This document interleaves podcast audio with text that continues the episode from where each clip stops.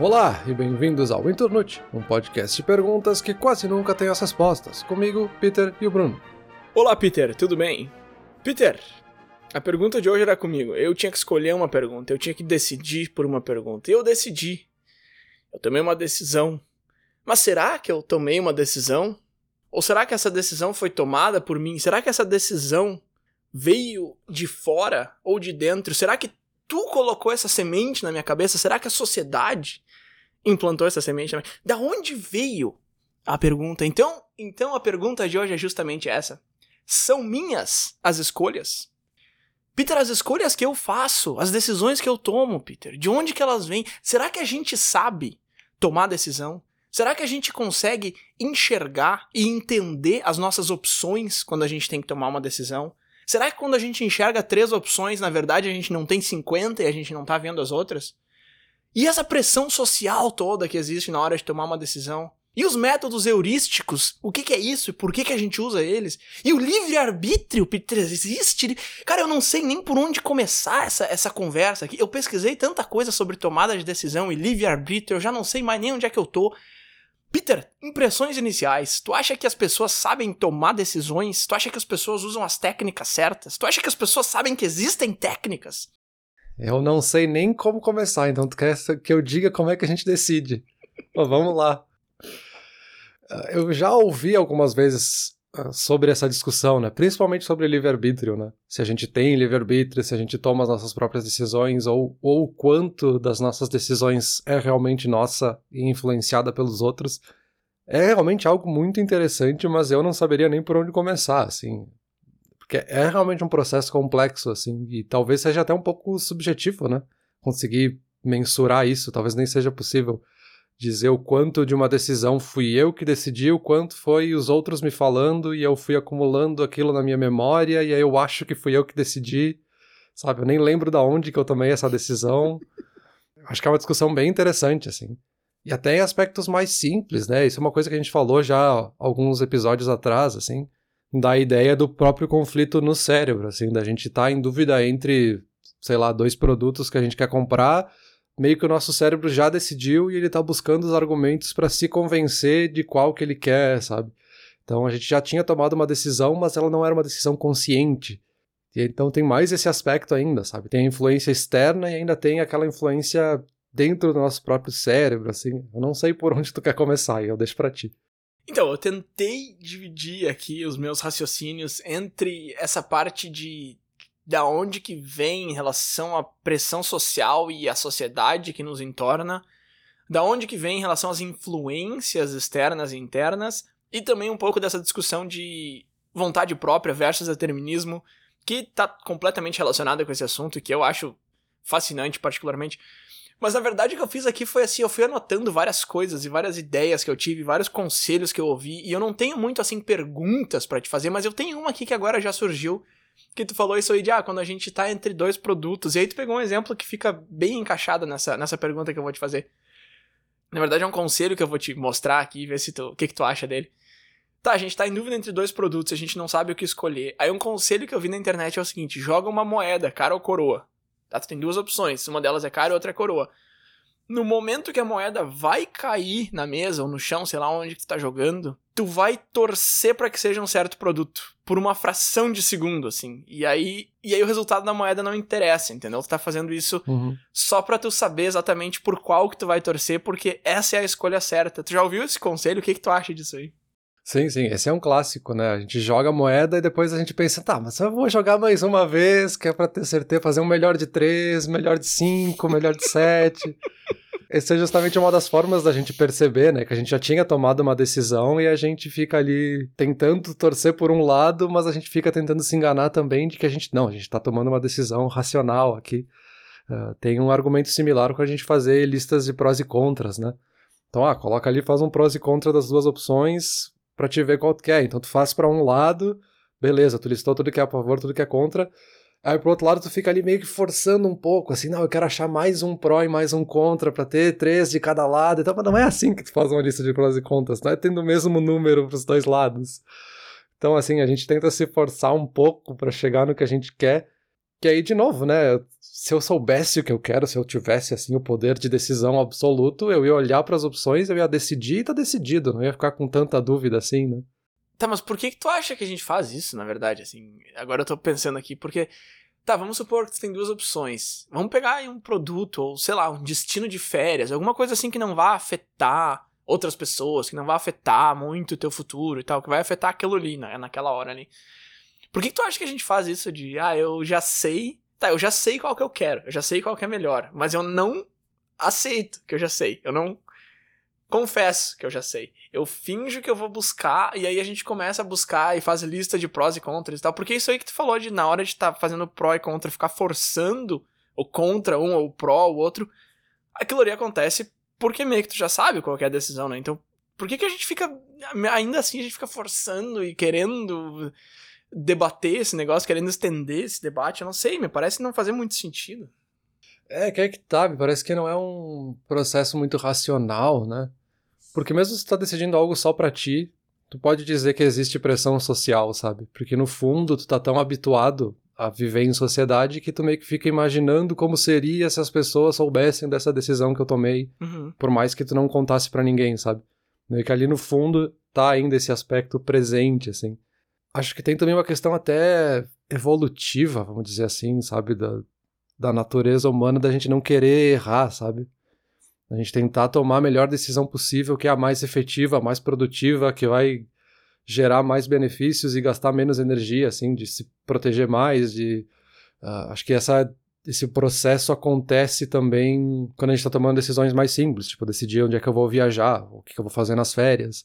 Tem essa pressão também, sabe? Acho que isso acaba impactando o nosso processo de decisão, me parece. Mas essa pressão social é um negócio interessante também. Eu queria falar um pouco sobre isso, porque quando eu estava me preparando para essa conversa aqui, eu lembrei de uma vez que eu fui numa churrascaria e tinha um cara na mesa do lado de pantufa.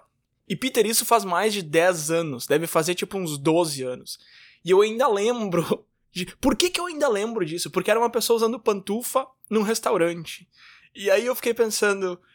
Por que, que isso me marcou tanto? Porque é um negócio extremamente diferente. Só que não é tão diferente assim. E aí eu fiquei pensando como a gente deixa de fazer escolhas, de tomar decisões, porque as coisas são um pouco diferentes, ou a gente não enxerga elas como opções, sabe? Eu tava falando com um amigo meu há duas semanas atrás, e ele me falou: ah, agora que a minha filha já tá com dois anos, três anos, sei lá, eu vou poder uh, brincar de Lego de novo. Eu tô muito feliz porque eu vou poder brincar de Lego. Tô super empolgado para chegar a essa fase.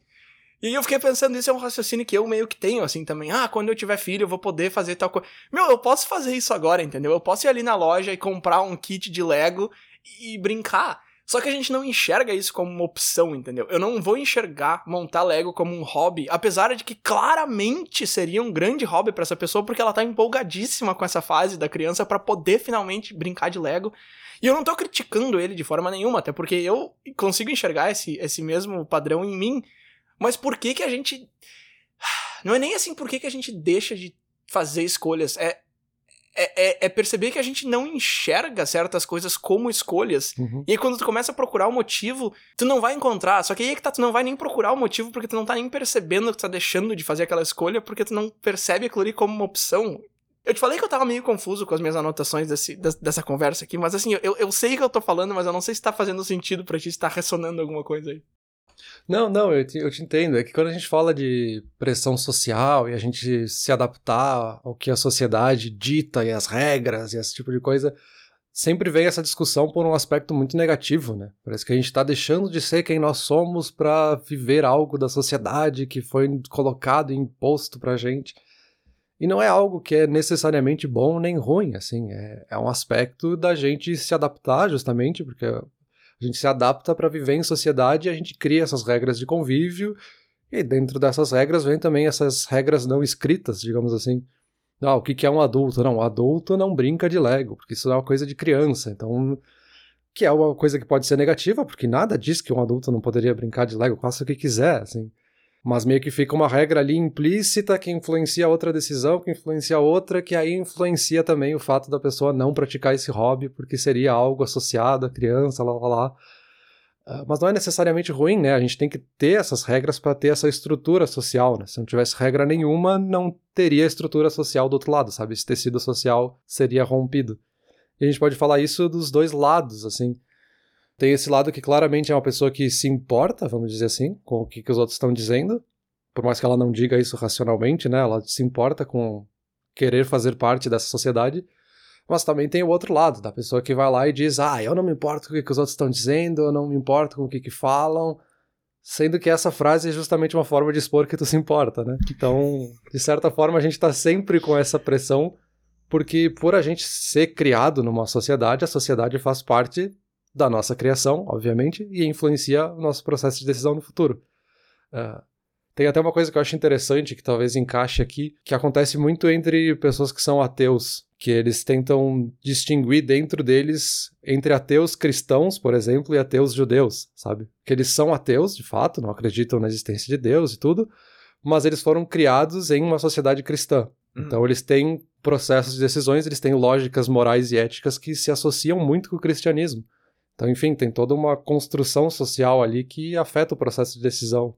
Mas acho que essa construção social é só um dos aspectos. Né? Eu não sei, eu acho que esse ponto que tu traz sobre isso não ser necessariamente algo ruim, sobre essas regras não escritas serem justamente o que liga as pessoas e que forma esse. Como é que tu chamou esse tecido social e tal, eu acho que. Tá, eu acho que isso faz bastante sentido, mas tu não acha que a gente vai um pouco longe demais, assim? Por exemplo, eu morava num prédio que tinha uma loja de conveniência dentro do prédio. Então tu podia entrar nessa loja chegando pela calçada de fora, ou tu podia descer o elevador e ir na loja, tu não precisava nem ir na rua. E uma vez eu vi uma pessoa de pijama nessa loja de conveniência e me causou um estranhamento muito grande, assim. Só que, cara, tu tá dentro do prédio, entendeu? Qual o problema? Tu tá de pijama em casa domingo de tarde, tu desce ali e compra. Uhum. Só que é uma coisa que eu jamais faria, entendeu? Eu jamais sairia do meu apartamento, mesmo que fosse só para ir dentro do prédio de pijama e pantufa. E, e eu não tô falando só por mim, eu morei nesse prédio por três anos, durante esses três anos eu vi uma pessoa fazer isso. E, de novo, me causou um estranhamento gigante. Então, eu acho que o que eu, o que eu tenho pensado bastante essa semana é a quantidade de coisa que a gente deixa de fazer, mas não porque a gente tem medo do que os outros vão pensar racionalmente, aí é uma palavra-chave que tu usou. É, isso aí. Mas porque a gente já bloqueia e nem enxerga aquilo, entendeu? E por causa disso, porque eu tenho pensado bastante sobre isso, eu percebi que a praça que eu levo meu cachorro todo dia de manhã tem uma grama super alta e super fofa, assim, que ela precisa pular para correr, então ela fica pulando que nem um coelho, assim. E, e, eu percebi que, cara, deve ser muito legal sentar nessa grama, deitar, sei lá. E aí, finalmente, ontem eu fiz isso pela primeira vez, porque eu falei, eu tenho a opção de fazer isso. Eu posso parar o passeio e sentar aqui e brincar com o meu cachorro sentado. E eu sentei, a gente brincou no chão, ficou brincando, ela pulou e rolou pra tudo que foi lado e tal, e saiu grama por tudo. Foi um trabalho limpar ela depois, mas enfim. Eu nunca tinha percebido que eu podia fazer isso, entendeu? Por que, que a gente bloqueia essas ideias, essas opções? Uhum. E depois eu tenho aqui alguns exemplos mais pragmáticos e mais úteis do que sentar na grama, de coisas que a gente acaba não fazendo porque nem passa pela nossa cabeça, sabe? Então, beleza, sim, eu acho que eu concordo contigo que é importante ter essas regras não escritas e tal, e que as pessoas no geral sigam elas, mas eu acho que elas vão um pouco longe demais, sabe? Sim, sim, a gente pode cair naquele aspecto de que as regras são importantes, mas também é importante quebrar elas às vezes para chegar em processos criativos, né? Para conseguir coisas novas, tu tem que sair um pouco da regra, senão nunca vai ter algo novo, né? Por isso que eu digo até que essa parte social é só uma parte, assim, é só um pedaço do processo que vai te influenciar em, uma parte da decisão, assim. Uh, porque tem também esse outro lado, assim, evolutivo, por exemplo, de que tu não vai ficar olhando para outras opções, porque isso vai gastar uma energia do cérebro que vai tirar o teu foco daquele objetivo que era levar o cachorro passear e vou voltar aqui nesse trajeto que é o mais efetivo, que eu sei que funciona, não vai ter nenhuma surpresa. Talvez tu vai usar a pressão social como uma desculpa para não sair da tua rotina, não sair da tua estrutura confortável, assim. Mas, de novo, né? É só um dos aspectos. Tá, então deixa eu tentar amarrar esse primeiro ponto aqui com uma frase de efeito. Eu adoro frases de efeito, eu escrevi uma aqui. Mas aqui tá, veja bem, ok. Eu sentei na grama lá e foi legal. E foi um momento divertido, que eu nunca percebi que eu podia ter feito isso. Eu já tô morando nesse bairro aqui há um mês, e depois de um mês, pela primeira vez, eu percebi que, cara, eu tenho a opção de sentar aqui e brincar com meu cachorro na grama. Grande coisa. Ah, o Bruno brincou sentado na grama. E daí? Não interessa, não importa. Ok, beleza. Mas vamos pegar um exemplo um pouco diferente, assim. Vamos lá, o carro. O primeiro carro foi inventado em 1886. Já faz um tempo. O patinete elétrico foi inventado em 1996, mais de um século depois. Por que, que a gente demorou tanto tempo para chegar numa ideia tão simples e tão óbvia? Tu já tem um carro funcionando na rua há um século e aí tu vai pensar num pedaço de metal que tu sobe e liga e te leva para os lugares. E outra, foi inventado em 1996. Agora, aqui no Canadá, eu não sei, no Brasil tu vai poder me dizer, faz, sei lá, uns dois anos, talvez, que as pessoas começaram a usar o patinete elétrico como uma maneira de ir e voltar do trabalho. Peter, o patinete elétrico é o seguinte, cara, tu compra uma vez ali, tu vai pagar, e aí é teu. E aí tu pode carregar em casa, ele não gasta muito, tu vai plugar numa tomada ali. E aí, para ir pro trabalho, tu sobe nele e ele te leva. Então, assim, ah, mas eu prefiro ir de carro. Beleza, ok. Mas, assim, tem uma grande fração da população, principalmente aqui, por aqui em Toronto, tal, cidade grande, que não vai pro trabalho de carro, sabe? A pessoa mora, sei lá, uns 20, 30 minutos do trabalho, ela vai de bicicleta ou de transporte público, ou às vezes a pé, eu incluso. Então, o patinete elétrico é uma, é uma excelente opção. Só que a gente não vê as pessoas fazendo muito isso e agora que começou, assim, agora em 2021, 2020, talvez que as pessoas começaram a usar isso. Uhum. E é uma escolha que parece muito boa. Ela é barata, ela é boa pro, pro meio ambiente. Tem bastante gente que se preocupa bastante com isso, bastante gente que se preocupa um pouco também. Então, assim, é uma ideia que parece tão boa. Por que, que a gente demorou tanto para chegar aí? E eu acho que essa é a questão, assim. Eu acho que a gente não consegue. Ou não é que a gente não consegue, eu acho que a gente tem uma grande dificuldade de enxergar além do lógico, além do óbvio. Eu acho que a gente acha que a gente consegue enxergar além do óbvio e é muito difícil, sabe?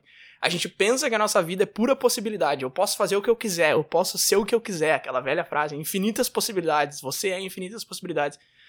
E de repente essas infinitas possibilidades existem, mas a gente não consegue enxergar elas. Ou que a gente enxerga é uma fração minúscula dessas infinitas possibilidades. Eu li sobre um conceito chamado possibilidades infinitas, porém restritas, que eu achei muito interessante.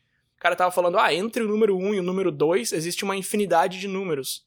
Mas entre o número 2 e o número 3 existe outra infinidade. Então quer dizer, se tu volta ali entre o 1 e o 2, ok, as tuas possibilidades são infinitas, mas elas são restritas entre 1 e 2. O 2.5 não é uma possibilidade. Então assim, tu tem possibilidades infinitas, mas ainda assim elas são restritas. E eu acho que aí tu trouxe um ponto interessante que eu não tinha pensado até agora, que a gente não vai, a gente não entra nisso aí, a gente não explora de fato esse universo porque o nosso cérebro quer, quer guardar essa energia e não quer, ah, vamos pensar em como que eu podia chegar no trabalho. Não, ele não vai fazer isso, ele vai entrar no ônibus e ficar quieto. Só que aí a gente vai lá e gasta energia com outra coisa, sabe? Aí a gente pega um hobby e fica montando um quebra-cabeça que malha o cérebro ali, que faz um exercício cerebral, mas aí um outro exercício cerebral a gente não quer fazer, então, sei lá. É, não, é uma, é uma discussão difícil, justamente por isso, assim. Porque tu não tem como separar todos esses aspectos, medir individualmente para depois calcular o quanto cada um influencia para te tomar uma decisão lá no final, sabe? Por isso que me parece quase impossível, assim, a gente chegar numa resposta, assim, eu posso fazer as minhas escolhas, é, e tu trouxe aí o exemplo do patinete, né? O patinete, obviamente, a gente pode argumentar que é uma evolução tecnológica, né? Não existia tecnologia para bateria e materiais para fazer e tal. Mas o mesmo argumento serviria para bicicleta, né? A bicicleta é muito mais antiga que o carro, que serviria para solucionar muitos dos problemas de transporte das pessoas que têm esses trajetos curtos ou médios, sim. Mas as pessoas preferiram o carro, que é muito mais caro, muito mais complexo, tem toda uma manutenção muito mais difícil do que uma bicicleta, enfim. E me parece, e em muitos países, é muito recente o fenômeno, entre aspas, da bicicleta, de mais pessoas estarem usando bicicletas, assim. Sendo que tu podia, séculos antes de ter um carro, ter uma bicicleta, sabe? Uh, aí vai um pouco até do, da própria ideia de publicidade, né? Da, do que, que a publicidade faz na sociedade, assim, que é justamente publicizar, né? Tornar público algo, uma opção, assim, um, um produto nesse caso, né? Quando a gente fala de publicidade, que é aquela coisa, assim, tu não vai decidir por algo se tu não sabe que existe, sabe? Eu não vou decidir por essa marca de chocolate se eu não sei nem se essa marca existe, eu nunca ouvi falar, não sei nem onde que vende. Então tem essa coisa também de reforçar qual é essa marca, que produto ela vende, onde é que ela vende, e fazer isso com uma certa frequência para que a pessoa lembre e crie uma memória para quando ela tiver que tomar uma decisão, ela lembra dessa opção, ela sabe que existe e ela decide por essa. Assim. Uhum. E ainda no caso do carro, não é só a questão da pessoa saber que o carro existe, por ser uma novidade. Tem muitos outros aspectos que estão associados que vão influenciar nessa decisão, eu acho. Tem o aspecto de status social, de outros confortos que o carro te traz, então tu sabe que 99% do tempo tu vai usar o carro por um trajeto de 10 minutos. Mas aí no fundo da tua cabeça tu sabe que uma vez a cada três meses tu vai querer ir para um lugar que é mais longe, então tu precisa do carro para isso. Assim. Tu meio que se convenceu dessa forma, assim. Porque tem outras coisas associadas com o carro e tal. De novo, né? Muita coisa separada que se junta na hora da gente decidir, né? Mas é que eu acho que ter escolhas maximiza a chance do resultado ser positivo, mas tomar decisão é algo que a gente não quer fazer, é algo ruim que a gente nunca quer fazer. Uhum. Então, se tu tem duas opções de filme e tu tá bem em dúvida entre qual escolher, ter duas opções, teoricamente, é melhor do que ter uma só. Provavelmente a chance de tu ver um filme que tu vai gostar é maior se tu tem duas opções do que se tem uma só. Mas se tu chegar no cinema e uma das sessões estiver lotada, vai ser um alívio pro teu cérebro, mesmo que só pra parte inconsciente, porque aí tu vai já tá com aquela decisão feita para ti. Isso. E o mesmo acontece aqui com o carro, né? Ah, eu vou usar ele para fazer trajetos de 10 minutos, então eu não sei o que escolher. Mas aí eu lembro que uma vez a cada três meses eu preciso, entre aspas, fazer um negócio que demora uma hora de carro ou duas de ônibus, então com certeza eu vou usar o carro. E aí essa decisão foi meio que feita para mim. Não, não foi feita para mim, mas eu vou aceitar que ela foi, porque é mais fácil, é muito melhor, é um, é um desgaste a menos que eu preciso ter.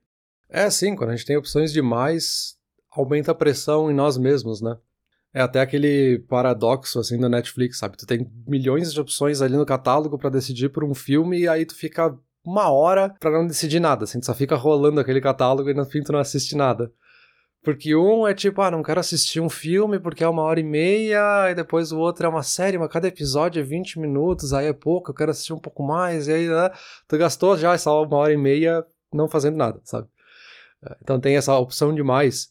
E aí tem um pouco dessa culpa que vem associada, sabe? Porque se tu decidiu, o cérebro se coloca como responsável por essa decisão e é mais fácil quando os outros decidem por ti, né? Esse exemplo ali de todas as salas de cinema estão lotadas e só tem essa livre, beleza, vou assistir esse porque se o filme for ruim a culpa não é minha, né? A culpa é da vida que deixou só essa sala vaga, sabe? E não, assim, a culpa ainda poderia ser tua porque tu tinha a opção de não ver um filme, tu tinha a opção de fazer outra coisa, sabe? Então é curioso, assim, como a gente gosta de terceirizar a decisão porque tira essa pressão, né? Tem uma pressão associada ali. É engraçado que agora tu trouxe esse elemento de culpa e tal, e é engraçado porque eu quero falar um pouco também sobre livre-arbítrio e determinismo, e, e aí quem acredita realmente que o universo é determinista e que a gente não escolhe nada, esse elemento de culpa ele é não existente, né? Porque eu tomei essa decisão porque era a única decisão a ser tomada. O determinismo diz que tudo o que acontece é a única opção. Opção não é nem a palavra, né? Porque tudo que acontece é o que vai acontecer e não tem como mudar e tal. E eu quero falar um pouco sobre isso também, mas uh, antes eu tenho uma, uma listinha de coisas que influenciam o nosso processo de tomada de decisão que eu acho legal a gente trazer também. A gente já falou em outros episódios sobre intuição, a gente já falou em outros episódios sobre vieses cognitivos, mas eu encontrei ainda outras uh, coisas que influenciam a nossa tomada de decisão. Mas antes de eu entrar nesses dois pontos aí, deixa eu te fazer uma pergunta então para fechar esse primeiro segmento do programa aqui. O cara que inventou o patinete elétrico ali, e aí beleza, tu falou, ah, é uma invenção tecnológica que depende da tecnologia e tal, mas ok, foi meio que um exemplo assim de coisas que poderiam ser criadas e poderiam ter sido inventadas e popularizadas antes e não foram por causa de certos bloqueios e tal. Mas a pergunta é a seguinte: o cara que criou o patinete elétrico ali, aí as coisas mudaram. Tu acha que. E aí eu tô dando ele só como exemplo, é lógico, a pergunta é mais abrangente, ela é, ela é esta. Tu acha que a gente é um produto da cultura e da natureza? Então é a, é a nossa biologia, é o nosso estado natural, mais a cultura que nos influencia, que nos leva a fazer as coisas que a gente faz. Então esse cara criou um patinete porque ele viu isso, porque ele viu aquilo, porque a cultura é essa, porque a pressão social é essa. Ou tu acha que a gente é um terceiro elemento fora de cultura e natureza que influencia a cultura? Então esse cara veio e mudou o estado das coisas. Qual dos dois tu acha que a gente é? Tu acha que a gente é uma soma dos dois ou tu acha que a gente influencia um deles? Eu não sei o quanto são diferentes essas opções, né? Porque por mais que teve alguma pessoa ali que se destacou e mudou um aspecto da sociedade, no fim o que te influenciou foi a sociedade. E aí, claro, né, a gente pode entrar na eterna discussão entre antropólogos e sociólogos se é a nossa natureza que faz a gente decidir as coisas e influencia a sociedade ou se é a sociedade que influencia a nossa natureza. Essa já é uma discussão eterna aí que não vai ter resposta também, eu acho. Eu tendo a acreditar mais no aspecto social, porque até a gente pode falar de outros exemplos assim que são coisas cumulativas que são influenciadas pela sociedade por comportamentos mesmo, assim, que a gente vai associando no nosso cérebro que vão depois influenciando as nossas decisões. Uh, tem o clássico da, da teoria pavloviana, né? Da gente talvez não gostar de alguma coisa e por fazer associações pavlovianas, em algum momento a gente passa a gostar daquela coisa, a gente associa com sentimentos positivos ou negativos, enfim. Então isso, de certa forma, influenciou a nossa decisão, sabe? Não fui eu que decidi agora odiar chocolate, foi porque eu passei por um, todo um processo pavloviano de associar o chocolate com coisa ruim e aí não gosto mais de chocolate. E aí a gente consegue ver isso até em testes cegos, por exemplo, né? A gente pegar o mesmo chocolate e a pessoa às vezes achar que esse chocolate é maravilhoso, é o melhor de todos, e aí só por trocar a embalagem, sei lá, a pessoa odeia esse chocolate, assim, ela passa a achar que é outra coisa então ela não decidiu pelo gosto dela conscientemente, ela sabe dizer que aquele chocolate é bom. Ela foi influenciada por uma embalagem, que é uma coisa externa, digamos assim, a mudar a decisão dela sobre gostar ou não, sabe? Então é difícil, hein? Ah, deixa eu, deixa eu entrar nessa palavra-chave de influências aí, então, que sei que seria o meu, meu segundo elemento da conversa aqui. E esse é muito mais curto, porque influência sobre tomada de decisão é uma coisa que a gente já conversou outras vezes sobre outras luzes e sobre outros ângulos, mas tem aquele filme chamado Doze Homens e uma Sentença, de 1957. O nome original é 12 Angry Men. E eu tô citando esse filme porque esse filme é muito interessante em relação a tomada de decisão e coisas que parecem óbvias, mas não são. Só para dar uma ideia geral, assim, no filme tu tem 12 pessoas que são parte de um júri, 11 pessoas acreditam que o cara é culpado, e eles têm certeza absoluta, alguns deles não vão mudar essa opinião de maneira nenhuma. E um cara acha que ele é inocente, eles falam, tá, só muda teu voto aqui, porque tem que ser unânime. E o cara fala, não. E aí lá se vai duas horas de filme desse um cara tentando convencer os outros 11 que eles estão errados e que a decisão deles que eles tomaram foi, foi errada, enfim. Então eu acho isso interessante porque mostra que mesmo as escolhas que parecem óbvias não são necessariamente óbvias. Eu acho que isso é, é a mensagem que o filme deixa assim que as coisas não são. A gente tem um termo em inglês que as coisas não são escritas em pedra dizendo assim que tudo é possível mudar e tudo é possível trocar e tal, e nada é tão definitivo quanto a gente acha que são. E aí umas coisas que eu vi que eu achei interessantes, assim, é que os especialistas recomendam, eu não sei se você já ouviu falar sobre isso, de fazer escolhas de manhã cedo, quanto mais cedo melhor, principalmente escolhas que vão ter grande impacto e escolhas de mais risco. A gente consegue assumir mais risco de manhã, porque os nossos níveis de serotonina estão mais altos e de tarde a gente tende a manter o status quo. Então, se tu me pede para tomar uma decisão, se for de manhã, existe uma chance muito maior que eu tome a decisão de mais risco, se for de tarde, existe uma chance muito maior que eu tome a decisão que vai manter as coisas iguais. E aí eu vi um exemplo muito interessante numa palestra sobre liberdade condicional e, e quando que os juízes dão liberdade condicional e quando que eles mandam os caras de volta para cadeia e o número de liberdade condicional é sempre muito mais alto de manhã e ele vai caindo ao longo do dia Aí eles fazem o intervalo de almoço, quando eles voltam do almoço, esse número é bem grande de novo, e de novo ele vai caindo durante a tarde. Então, se tu vai pedir liberdade condicional pro juiz, a, a chance de tu receber um sim é muito maior de manhã ou logo depois do almoço. Eu achei muito interessante isso, porque parece fazer sentido, mas aí ele traz os exemplos que realmente mostram que é isso que acontece de fato. E não sei se já tinha ouvido falar sobre isso, de tomar decisões de mais risco de manhã. Sim, sim, é até uma, uma tática de negociação, né? Fazer negociações de meio-dia e ficar forçando para atrasar, para deixar a pessoa com fome, isso vai influenciar em um sentido da negociação que tu pode usar a teu favor, né? Essa é uma tática clássica, digamos assim. Mas sim, com certeza, né? Os nossos níveis hormonais com certeza influenciam como é que a gente vai decidir, né? Como é que a gente vai tomar uma decisão no fim das contas, porque é, é uma das milhares de influências que estão no nosso cérebro ativas ali, né? Esse da fome é interessante, eu tenho aqui também. A gente, a gente faz escolhas de mais risco quando a gente tá com fome. E a gente faz escolhas mais de status quo quando a gente tá satisfeito. E isso é por um motivo evolucionário, porque quando a gente tava com fome lá na época das cavernas, a gente precisava buscar comida. Então a gente não se importava tanto de se expor a risco e perigo, porque a gente precisava encontrar comida. Senão a fome ia nos derrubar, né? E se a gente já não tava com fome, a gente não precisava fazer isso. Então, de fato, a gente, a gente toma decisões mais arriscadas quando a gente tá com fome. Pô, deixar alguém passar fome atrasar o almoço só para fazer a pessoa tomar a decisão que tu quer é meio maquiavélico, mas beleza, funciona. Outra coisa que eu achei interessante aqui também, e que também de repente tu pode usar aí nas tuas negociações, é quando a pessoa tá com a bexiga cheia, isso influencia decisões também. Só que aí é o contrário, quando tu tá com a bexiga cheia, tu toma decisões de menos risco. E se tu já tá aliviado, tu toma decisões de maior risco. Isso tem a ver com nossa parte biológica também. Se a gente tá fazendo um esforço ali para se segurar nessa parte, a gente vai fazer um esforço para se segurar na tomada de decisão também, mesmo que inconscientemente. O nível de carbono no ar interfere bastante como a gente toma decisões. O lado que eu tô inclinado, se eu tô inclinado para a esquerda ou para a direita, tem várias coisas que influenciam. Só que aí é que tá. A palavra-chave que a gente tá usando aqui é influência.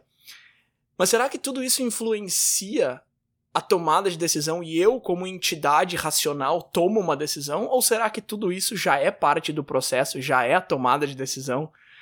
E aí a gente tá quase entrando no, no, no discurso aqui de vontade própria ou determinismo, mas essa é uma pergunta que, que me tirou o sono de noite. Será que isso é o processo de tomada de decisão? Ou será que isso são influências no processo de decisão?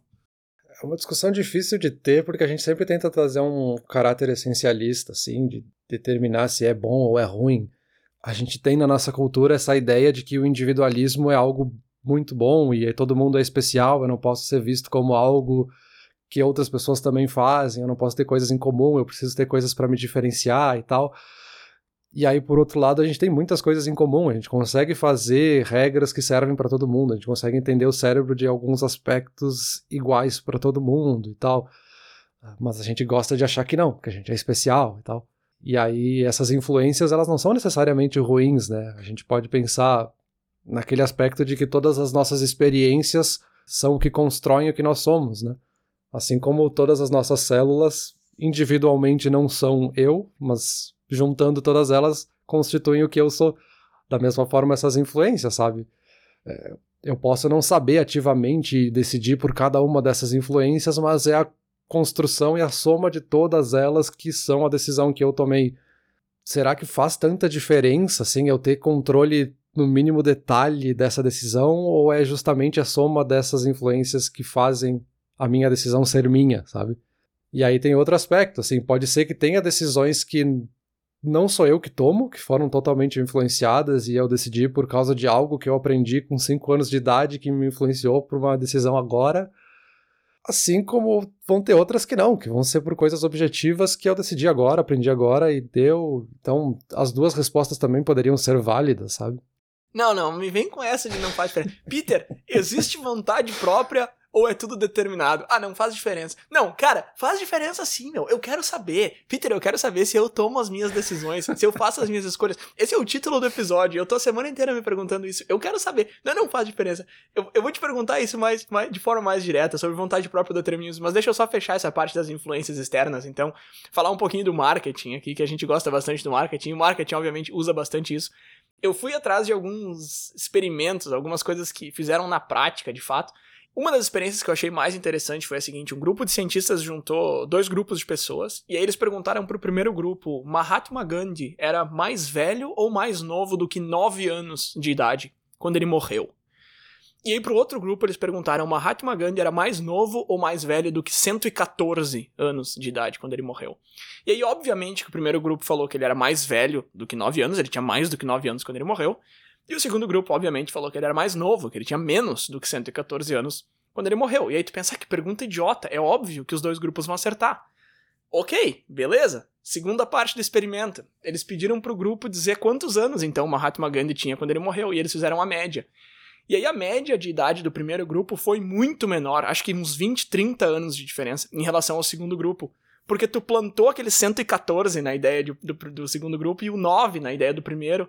E aí os caras, o primeiro grupo estimou, sei lá, 40 anos de idade, e o segundo estimou, sei lá, 70. Uhum. Então é muito engraçado que quando eles perguntam, ah, me diz então que idade tu acha que ele morreu? Tu acha, tu como pessoa simples no universo, tu acha que tu tá tomando uma decisão, tu acha que tu tá estimando na tua cabeça, mas na verdade o número que eles já plantaram para ti ali é o que tá maestrando esse teu palpite. Isso é uma coisa que o marketing usa muito bem, né? Aquela velha história de que tu vai no cinema e aí tem a pipoca pequena, média, grande. E aí a pequena é 3 reais, a média é 6,50 e a grande é 7. E tu pensa, cara, quem é que vai ser burro de comprar a média se a grande é bem maior e custa só 50 centavos? E não é questão de alguém ser burro ou não, é questão de que eles estão justamente te convencendo de que a grande é o melhor negócio que tu pode fazer. E aí tu fica ali achando que tu é o gênio da negociação, a arte da negociação. Ah, eu vou pegar a grande porque é só 50 centavos mais caro. Só que eles botaram a média ali justamente para te fazer comprar grande. Se tivesse uma pequena por 13 e uma grande por 7, talvez tu fosse na pequena. Um outro exemplo que eu vi que é um pouquinho diferente, que eu achei interessante também, era uma assinatura, acho que era do New York Times, que tu podia assinar digital para ler online, que era 65 dólares, ou tu podia assinar em papel, que era 90, ou tu podia assinar os dois juntos. Tu tem acesso digital e recebe papel, e também era 90. E aí, de novo, né? Os alunos estavam falando, ah, mas pra que, que vai ter esse aqui do meio? É o mesmo preço, é óbvio que eu vou pegar o segundo. E aí, a maioria das pessoas escolheu essa última opção de 90 dólares pelos dois. Só que aí quando eles tiram a opção do meio e tu tem só o digital ou o papel e reaplicam com outro grupo de pessoas, a maioria escolhe o digital. Porque o que te interessa de fato é o digital, só que tu acaba pegando de papel e pagando os 90 porque tu achou que tu tava. Então, é, isso aí é, é, muito interessante. Isso aí não tem como querer discutir. Isso é de fato uma influência externa que acontece, que tá sendo colocada propositadamente ali para te pegar. Mas é muito engraçado como a gente não faz ideia do que tá acontecendo até o momento que a gente para e estuda realmente de fato o que, que tá por trás daquilo ali. Sim, sim, a gente tem muito desse tipo de, de influência no processo de decisão de compra, nesse caso aqui, mas a gente poderia usar esse mesmo, essa mesma ideia, essa mesma teoria para qualquer aspecto. Assim. No jornalismo é super comum, por exemplo, a ideia de enquadramento. A gente pode pegar o mesmo fato, a mesma história, a gente não está distorcendo ela, a gente não está mentindo em nenhum momento, mas simplesmente o fato de mudar a ordem das palavras na manchete, tu consegue influenciar a pessoa a pensar naquela notícia de uma forma diferente, né? Chegar numa conclusão diferente por simplesmente um jogo de palavras ali, sabe? E no marketing a gente tem muitos exemplos, né? A gente pode, desde esse exemplo da pipoca, né? De fazer parecer que, nossa, como a pipoca grande é barata, na verdade todas são caras, né? Essa só te fez parecer que ela é um pouco mais barata. Tem aquela clássica de botar a padaria sempre no fundo do supermercado, né? Pra te fazer percorrer por todo o supermercado quando tu tá com fome. E na verdade tu só queria comprar pão, mas tu sai com 5, 6 itens a mais. Porque quando tu tá com fome, tu fica querendo comprar mais coisas do que precisaria de fato e tal. Uh, e aí dá pra ir até nos aspectos mais profundos, né? Se a gente entrar em neurociência aplicada ao consumidor, né? Em neuromarketing, tem toda uma discussão ética de quanto isso pode influenciar de fato as pessoas a consumirem mais do que elas precisam, por a gente estar tá fazendo esses jogos de mudar a cor, usar um som diferente no ambiente que vai influenciar como é que a pessoa vai se sentir para depois ela tomar uma decisão e ela vai se associar com a marca de alguma forma. Que, de novo, né, é uma coisa super complexa, mas meio que para esses aspectos mais simples que a gente está falando aqui, a gente não vê problema, né? A gente não acha antiético o cara colocou 9,99 porque eu sei por que, que se faz isso, eu sei qual que é a influência, todo mundo sabe conscientemente que essa é uma influência e a gente aceita socialmente, digamos assim. Mas enfim, a gente não vê isso como uma influência negativa, assim, a gente só aceita como um aspecto comum, né? É engraçado que a gente continue caindo, entre aspas, nisso, mesmo que a gente já saiba. Assim, a gente tá aqui conversando sobre isso, aí eu vou ir no cinema e eu vou comprar pipoca grande, porque ela é só 25 centavos mais cara que a média, eu vou cair de novo nisso. Mas não é não quer dizer nada, assim, não, não se sinta mal por causa disso. É tipo ilusão de ótica. Quando a gente vê uma ilusão de ótica, a gente enxerga uma coisa quando na verdade é outra. Aí tu vai lá e me mostra o que, que realmente é. Tá, beleza, aí eu entendi que eu estava sendo enganado, entre aspas.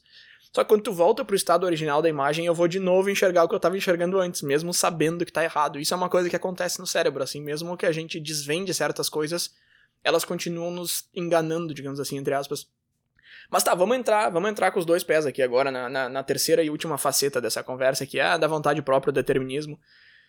Esse cara aí que botou a padaria no, no fundo do supermercado, tá? O cara é o gerente do projeto ali, ele falou, não, a gente vai colocar a padaria no fundo para as pessoas irem lá comprar quando elas estão com fome e tal. Peter, não, ó, não vale dizer que não interessa. A pergunta é a seguinte: o cara que tomou essa decisão, ele tem uma entidade dentro dele ali, um, um lado racional, um, o espírito dele, ele tomou essa decisão de botar a padaria lá baseado no que ele sabe, ele sabe que isso vai trazer mais vendas, ou ele saber disso tomou a decisão para ele. Essa decisão foi tomada por causa das coisas que ele já sabe. Então, basicamente é isso, assim. A gente toma decisão baseado no que a gente sabe, ou a informação que a gente tem na nossa mente é o que toma a decisão. Existe uma entidade fazendo essa escolha, ou essa escolha é feita por causa do nosso repertório? Uh, deixa eu pensar. É, difícil. Eu não, não sei decidir por uma resposta, sabe? Parece que é um pouco dos dois, assim. É que eu não sei como expressar isso, assim. Não... Mas parece que as duas coisas estão ligadas, assim. Uhum. De que as informações, elas constituem parte da tua decisão, por mais consciente que ela tenha sido, assim. Porque, de novo, né, se eu não tivesse a informação, eu nunca poderia ter decidido por colocar a padaria no fundo, porque eu não saberia que isso ia me trazer mais vendas e blá blá blá blá blá blá. Ah, então, de certa forma, a informação veio de uma forma que decidiu por mim, mas eu também decidi por essa informação, sabe? Não faz muito sentido, mas enfim, me parece que não é uma coisa separada da outra, sabe? Tá, mas então, se tu é o gerente de projetos nesse caso, e tu tem essa informação, e tu sabe que vai trazer mais vendas, tu tem a opção de não colocar a padaria lá. Uhum. É isso que tu tá dizendo, tu, tu faz essa escolha, tu decide colocar a padaria lá porque tu sabe o resultado que vai trazer. É que essa é a palavra-chave. Se a gente decide algo ou não, assim. E quando eu comecei a ler sobre vontade própria e determinismo, isso é uma coisa que eu comentei no outro episódio bem por cima, eu falei, meu, é óbvio que existe vontade própria, que discussão ridícula. Só que aí tu começa a ler sobre isso e tu pensa, não é nada ridículo, eu que tô, é a informação que tá faltando para mim aqui. E aí, basicamente, o que eles dizem é o seguinte, aí uma palavra-chave que tu usou antes, tu falou das células, né? As células que nos compõem não são quem nós somos e tal. A gente tem mais de 700 trilhões de células no nosso corpo. E aí o que os deterministas estão falando é que essas células elas trabalham em conjunto e que não existe uma entidade no controle. Não existe esse chefe de operações dentro da nossa cabeça, atrás dos nossos olhos, tomando as decisões baseado na informação que tu tá uhum. oferecendo para eles. Não existe esse cara dentro da cabeça, essa entidade dentro do gerente de projetos do supermercado que decidiu colocar a padaria lá. E aí eles têm um argumento interessante que é o seguinte, cara, todo o universo é determinista. As leis da natureza são baseadas em ação e reação. Se dá uma porrada no troço, o troço vai cair para lá. Ele não caiu para lá porque ele decidiu cair. Tudo, tudo, tudo é assim, objetos, animais, tudo.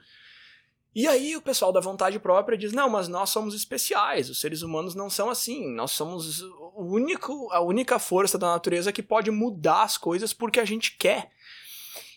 E faz sentido, sabe? Quando eu escuto esse discurso, eu não vou dizer que está errado, porque a gente tem essa sensação de que de fato é a gente que toma as decisões. Mas eles dizem que não, eles dizem que isso é uma ilusão. Então, por exemplo, deixa eu pegar um exemplo meio escrachado aqui. Tu derruba um celular de uma varanda e ele cai. E tu faz isso 100 vezes. Tá, pode ser que o resultado seja diferente nas 100 vezes. Mas se tu repetisse exatamente nas mesmas condições essa queda do celular, derrubasse exatamente no mesmo lugar, ele caísse no mesmo lugar, fosse exatamente igual, o resultado vai ser sempre igual.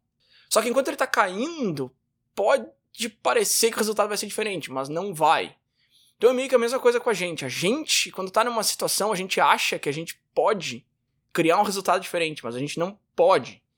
Porque a decisão que a gente vai tomar é baseado no que já aconteceu antes. Tudo o que acontece no universo é por causa de algo que aconteceu antes. Então, se eu decidi conversar sobre isso hoje contigo, não foi porque eu quis, não foi porque eu, a entidade Bruno que mora dentro de mim, é super racional e toma decisões, quis conversar sobre isso. Uhum. Foi porque isso já foi mencionado lá, e estava isso na minha cabeça, isso, aquilo, aquilo outro, e várias coisas que aconteceram me levaram a trazer esse assunto à tona. E eu tive a ilusão de que foi uma escolha minha, mas na verdade não foi. Uhum. É tipo um bebê que chora quando tá com fome. Ele não decidiu chorar por causa da informação que ele recebeu. Estou com fome, vou chorar. Posso não chorar, é uma escolha minha, eu tenho a escolha. Não, eu vou. Não, ele chorou porque ele tá com fome. É causa e efeito. E pra gente é meio que a mesma coisa. Só que com milhares de peças no quebra-cabeça. Então a gente tá com fome e a gente vai lá pegar um presunto. Só que a gente tem essa ilusão de que, ah, eu poderia pegar um queijo, eu poderia ir até a venda, mas tu vai acabar pegando o presunto Cara, esse assunto é tão complicado, mas sabe, assim, é, o que vai acontecer, vai acontecer por causa das coisas que aconteceram antes e não. E tu não tem esse poder de mudar essa sequência de fatos, entende? Sim, entendi. Acho que tu conseguiu explicar muito melhor o que eu tava tentando dizer aqui. Que é, assim, é que me incomoda um pouco essa ideia que a gente tem de achar que o ser humano ele é especial e separado do resto da natureza e as leis da física não se aplicam pra gente, assim. Porque assim, ah, eu tomei a decisão porque eu quis. Ah, eu decidi isso porque eu quero. Tá, mas por que tu quer? Alguma coisa decidiu por ti o que tu quer, então, sabe? para chegar nessa decisão de, do que tu quer.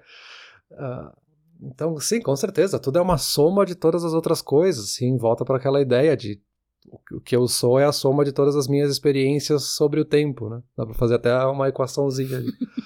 então, sim, meio que é decidido por nós, mas é parte do que nós somos também chegar nessas decisões. Uhum. Porque eu sei que muita gente se incomoda com essa ideia de achar que, ah, decidido por mim, mas não quer dizer que foi uma entidade superior que decidiu por ti. São as partes de ti que decidiram por ti. Então é uma decisão tua ao mesmo tempo que não é, sabe?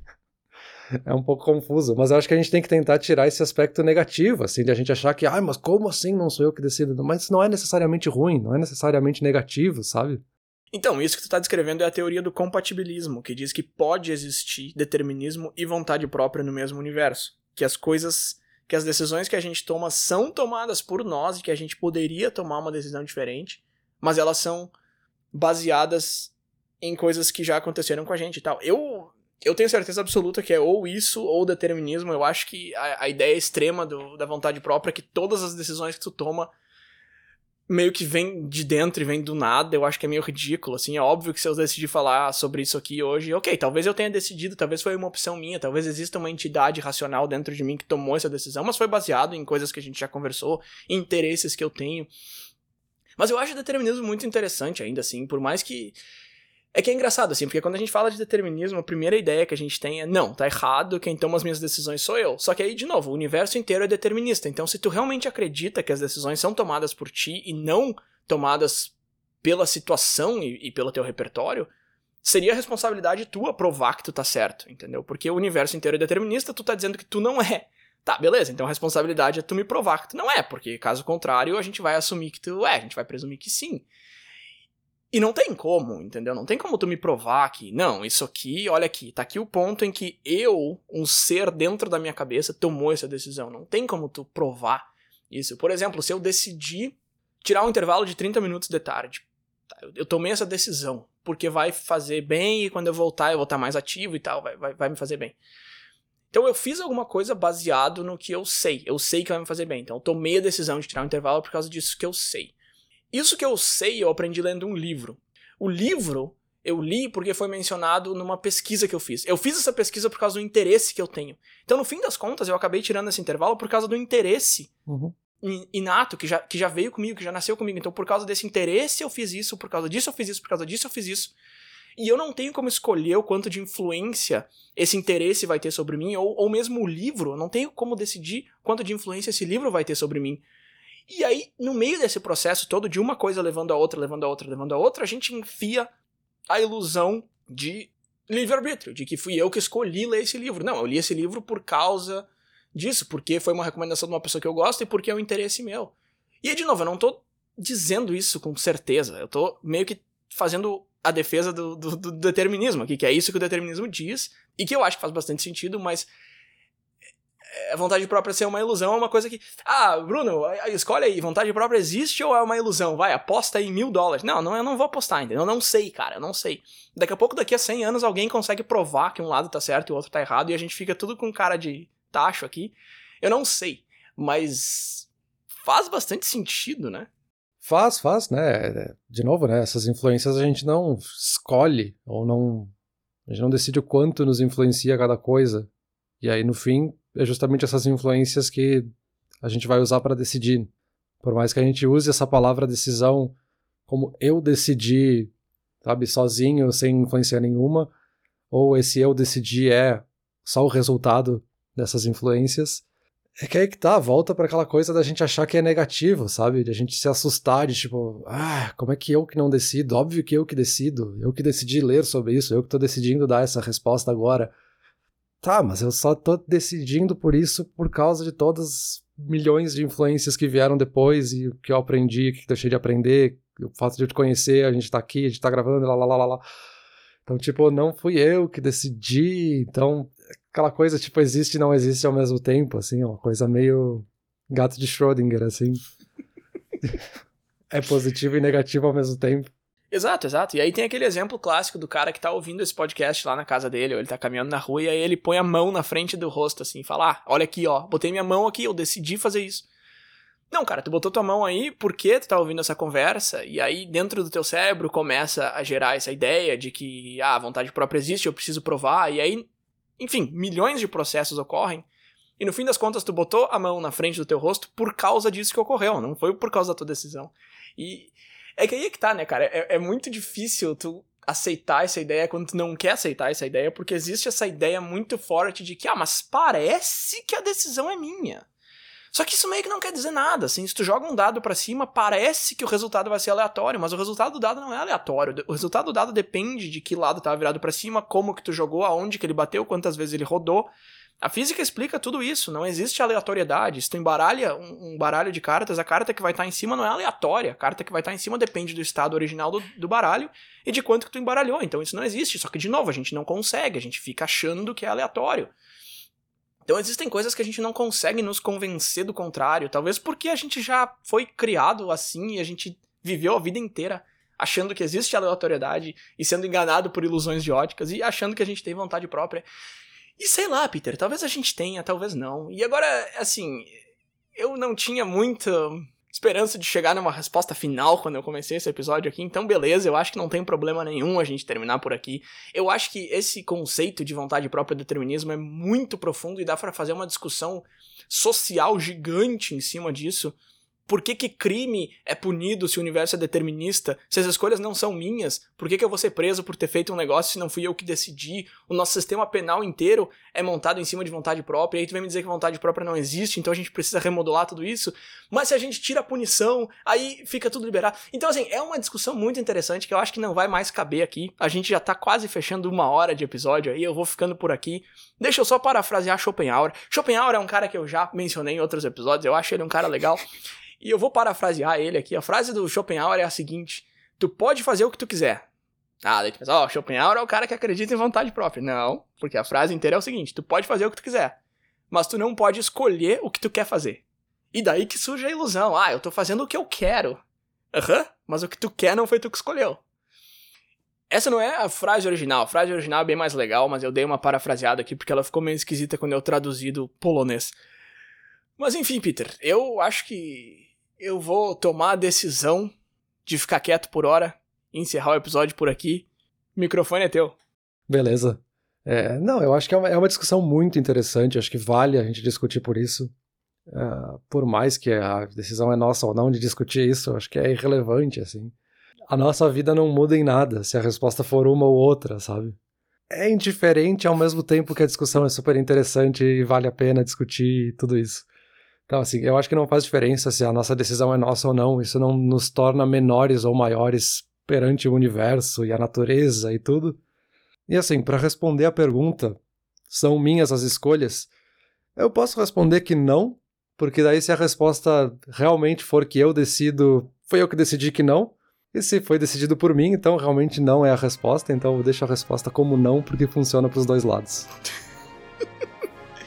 eu fiquei meio tonto esta última fala. Mas beleza, valeu.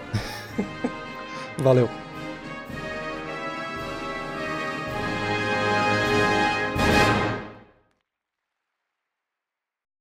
Olá ouvinte. Se você gosta do Inturnute, não deixe de compartilhar nas redes sociais e de seguir no Spotify ou no seu aplicativo de podcasts favorito. E se você quiser compartilhar a sua resposta para a pergunta da semana, é só enviar uma mensagem. Muito obrigado, e até o próximo episódio.